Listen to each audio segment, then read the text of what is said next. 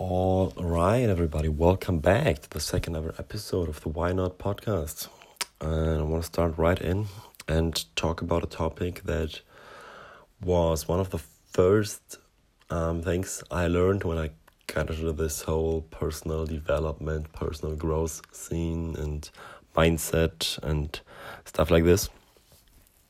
And um, you've read the title, so you know what it's about and it might not seem like a big thing. Stop being upset about things you can't change. But for me, it really was a big thing, and it might not be one for you. But I see many people um, who are like very upset about things they really can't change, and um, or they have no control over. If you have no, if you don't have any control about over something, then oh wow, I don't even know where to start it's just a waste of energy, really. And you don't have to believe this, but check it for yourself. Like if you if you're upset about things you can't change, it's really just waste of energy. And I'm telling you this because I was so guilty of it. I was I, I was upset about everything. Like about two years ago, I was upset about everything.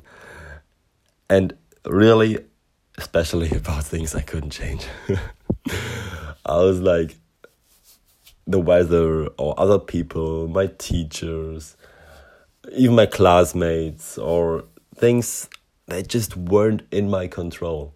I was like, oh, it shouldn't be like this, and the weather is bad, and the sun should be shining, and this and that, and this shouldn't have happened, and this is, oh, I'm so angry right now. And, uh, I don't know.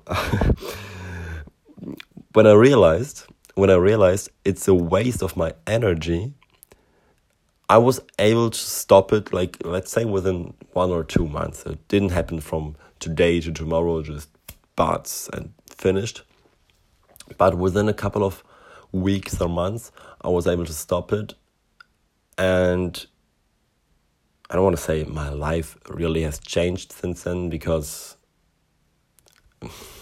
it's not a wow big change, but my life really has changed. I feel like because back then I was like, it was a it made it, it uh, satisfied me on a superficial level, very very superficial, but it somehow satisfied me to be upset about everything and uh, if other people did something wrong or did something I didn't like or something like this, I was like, ah, oh, it shouldn't be in this and that and uh.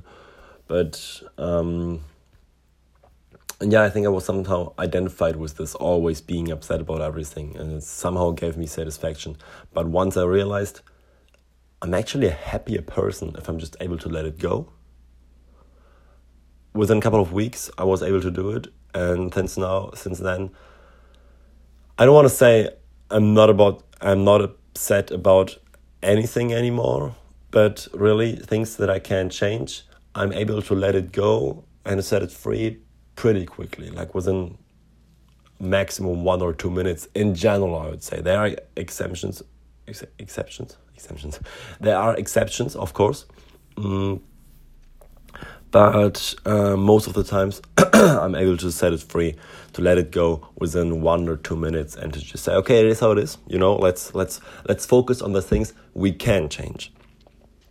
Because if you can't change it, you you, you, you can accept it. That's what you can do. You don't have to accept it. There's nothing you have to do in this life. You don't have to do anything, but you are allowed to accept it. You can accept it. So, and um, there's this idea of always having three choices um, with situations you can change, and it's slightly.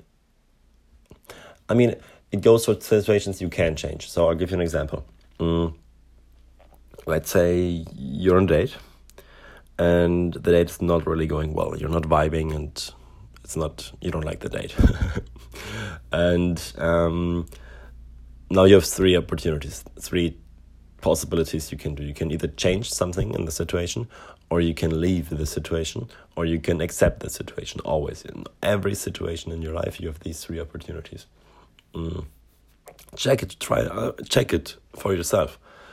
Um, and if we want to change something about the date, we could um, change the things we're talking about, or the way we're talking to each other, or what we're doing, or where we're going, or we could change the location, or we could change, we could change anything.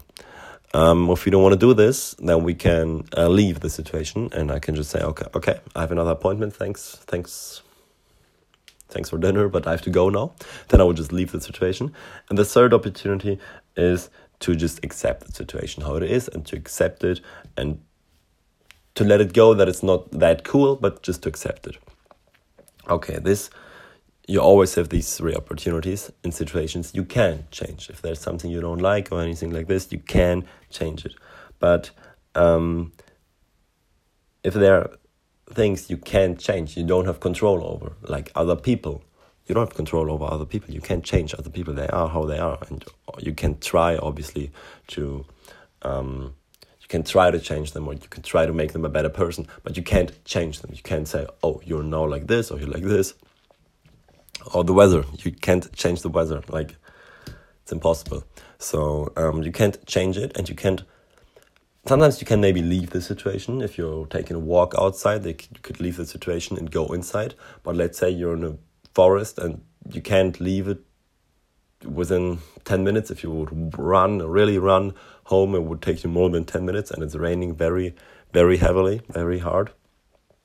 Then you can't just leave it. So, and you can't change it. So, there's only one thing left to do, and that's accept it.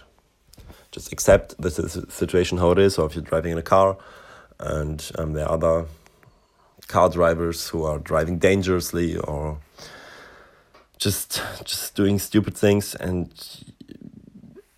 two years ago I was like, oh no, really, and it should be like this and here and that and no, no, and they're it's dangerous. And what look what they did. And and he's so bad. But ah I just fuck myself up and I fuck other people up. And like do yourself a favor and stop being upset about things you can change. And do your do the people around you yourself as a favor as well like everyone around you it's it's it's not a good vibe it's not a nice vibe i don't like it if people are always upset about things especially upset about things they can't change it's like I don't like it, and I don't know anyone who likes it. So um, I would invite you to um, stop, stop it, and try to accept these situations. And it won't happen from today to tomorrow. Like it's not possible. But um, if you next in the next time you're in a situation like this, you can try to um, see it and to realize it and to see ah okay I shouldn't be upset about it because I can't change it. Yeah, I, if I'm upset right now, I'm wasting a lot of energy. I'm giving out my energy and, and just nothing happens. I'm wasting energy and nothing happens. So should I be upset? Okay, no, I should not be upset. So what can I do? Okay, I can accept it. Is there anything else I can do? Okay, not really. And this is hard in the beginning. It was hard for me as well to accept it that the rain is pouring on your face and you're getting wet and everything and this is hard but it is how it is sometimes um, i've heard this this analogy and i love it it's so it's so ridiculous it still makes so much sense uh, and it goes like this being upset about things you can't change would be the same thing if you're on a on a highway in a traffic jam and you're using your horn. But you're in a traffic jam. Like, what do you want to do? Why are you using your horn? You're just fucking other people up. And everybody's like, what the fuck are you doing? Why are you using your horn? We can't go forward. We can't go backwards. There's a huge traffic jam and just just stay calm. Just relax, okay? There's nothing you can do right now. And um, if you're upset about things you can't change, for example, I don't know the COVID situation. You can't really change it. You could you could do some things to make it maybe better, like fly to Costa Rica, or fly to Mexico, or fly somewhere, or or I don't know where the situation might be better. But if you don't want to do it, and you stay here, then of course you can be upset all the time. And I'm upset as well about the COVID situation. Like I'm fucked up. I'm, I, I don't want to okay, let's let's not talk about COVID, but you know you get the point. And um, but if you stay here and if you decide to stay here, or if you maybe can't go to Costa Rica or can't go to Mexico because you're in a job or you're in a you're in a um, university or something like this, and uh, you want to stay here, then um, just accept it. Just accept it how it is, and um, then it's your own decision if you if you stay isolated in quarantine or if you meet with other people or like the, these are the, your own decisions then but the situation the overall situation how it is you you can't really change it. Like covid is there. What do you want to do? And um, yeah guess you get the point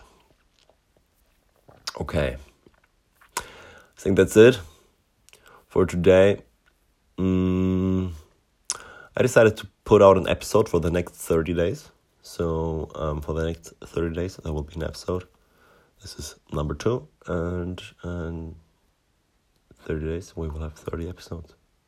See you on the next one, and have a great day.